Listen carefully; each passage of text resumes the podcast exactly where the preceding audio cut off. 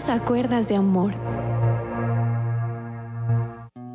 Un cordial saludo para todos ustedes. Que el Señor los bendiga en todas las actividades que estén emprendiendo y decirles de parte de Dios que hoy será un día de bendición para tu vida.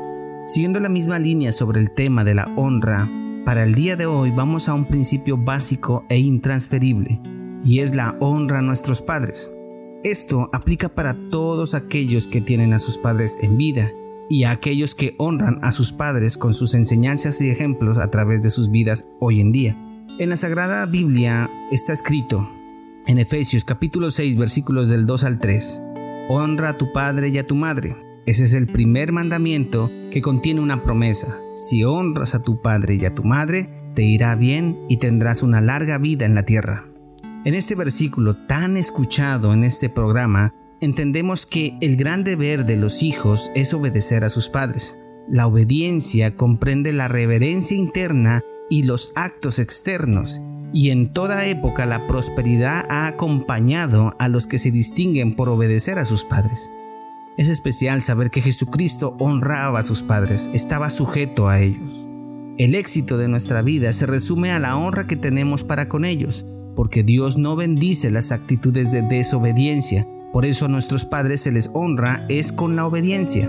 La obediencia del Hijo debe ser por él mismo y no por los padres porque los que sufren las consecuencias de la desobediencia son los hijos, no tanto los padres, aunque existen algunos casos. Hay un ejemplo en la escritura cuando María, la madre de Jesús, estaba viendo morir crucificado a su hijo, desnudo, desangrándose, y debió ser un dolor indescriptible para ella. Y Jesús, siendo Dios en carne, y se volvió hijo, y le dice a María, mujer, he ahí tu hijo, refiriéndose a Juan, uno de sus mayores y más queridos discípulos, y a Juan le dice, He ahí tu madre, dejando una última acción por su madre. Aún en su muerte Jesús no pensaba en su propio sufrimiento, sino también en el bienestar de su madre. Y es ahí donde Juan se lleva a María, su madre, y la trata como si fuese su madre. Y cuando María murió, Juan se encargó de todo lo que necesitaba ella. Entonces va esta perla. Pregunto, de los doce apóstoles, ¿cuál fue el único que no tuvo una muerte violenta? La escritura nos muestra que fue Juan. Llegó a estar lleno de días y en completa bendición porque a él le alcanzó la promesa que dice que el que honra a padre y a madre tendrá largura de días. Tremendo, ¿cierto? Muchos piden en sus oraciones que le llene de días, que puedan envejecer bien, pero resulta que Dios nos devuelve la pelota y nos dice, hijo o hija, no puedo ir en contra de lo decretado. Esa promesa la encuentras con tus padres. Los padres son únicos. La promesa se basa en la genética y en aquellos que fueron tomados en adopción, ya sea abuelos, tíos, nanas, etc. Y desconozco las circunstancias en las que naciste. No sé si tienes a tus padres que hayan sido buenos o no. Pudieron ser lo peor en tu vida, pero si quieres bendición, Debes buscar alcanzar el perdón y honrar a tus padres, así como te digo, así ellos no lo merezcan. Pero no se puede esquivar esta promesa por beneficio de cada uno de nosotros. Pueden existir abuelos comprometidos, pueden encontrarse personas que te amen o que amen al hijo y se preocupen por él o por ti. Pero esta promesa no les alcanza a ellos mientras tus padres genéticos vivan la promesa de Dios solo recae en el papá y en la mamá. Tú me puedes decir, ah, es que mis padres me dejaron con mi abuelo. Y sí, por mucho amor que puedas sentir por tus abuelos o quien te apoyó, la honra recae solamente en la persona que fueron usadas inicialmente para darte vida, que son tus padres.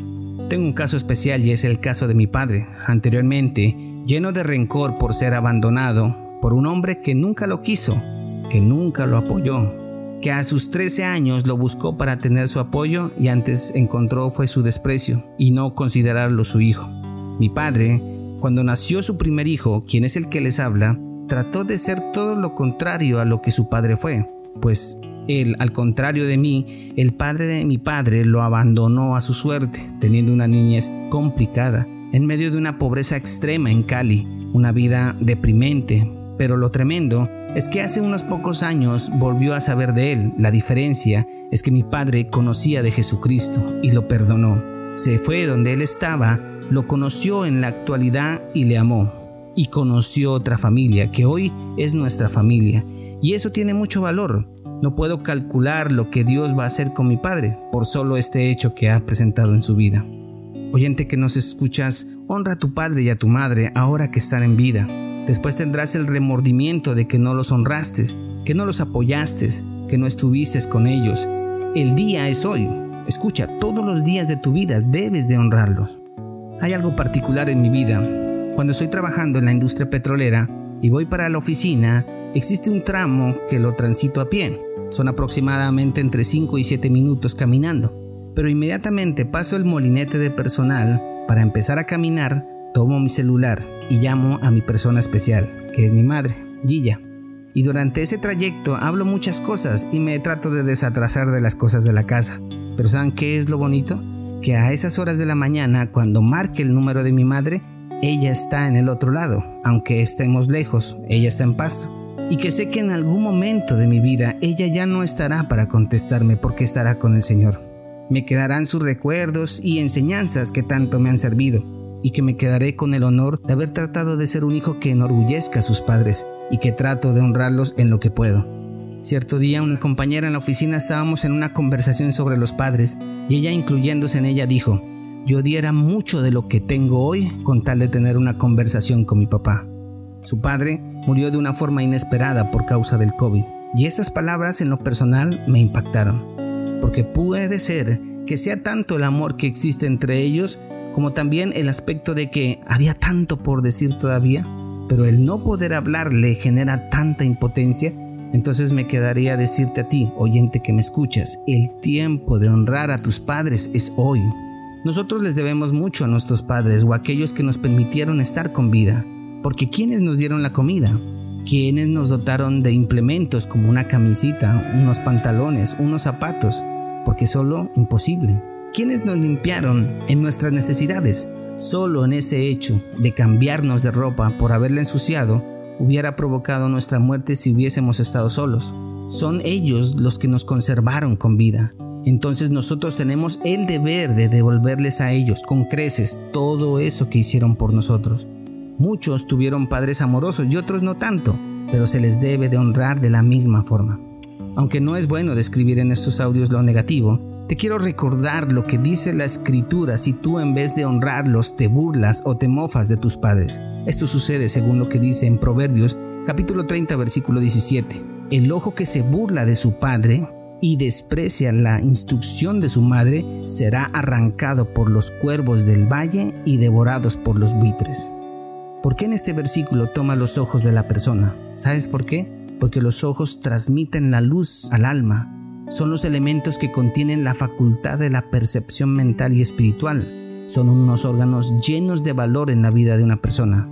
De ti depende tener luz en tu vida o tener tinieblas. Esto realmente lo decides tú. Espero que compartas este mensaje con tus contactos. Recuerda que Cristo te ama y desea lo mejor para ti y tu familia. Nos vemos en el siguiente capítulo si Dios lo permite. Que Dios te bendiga.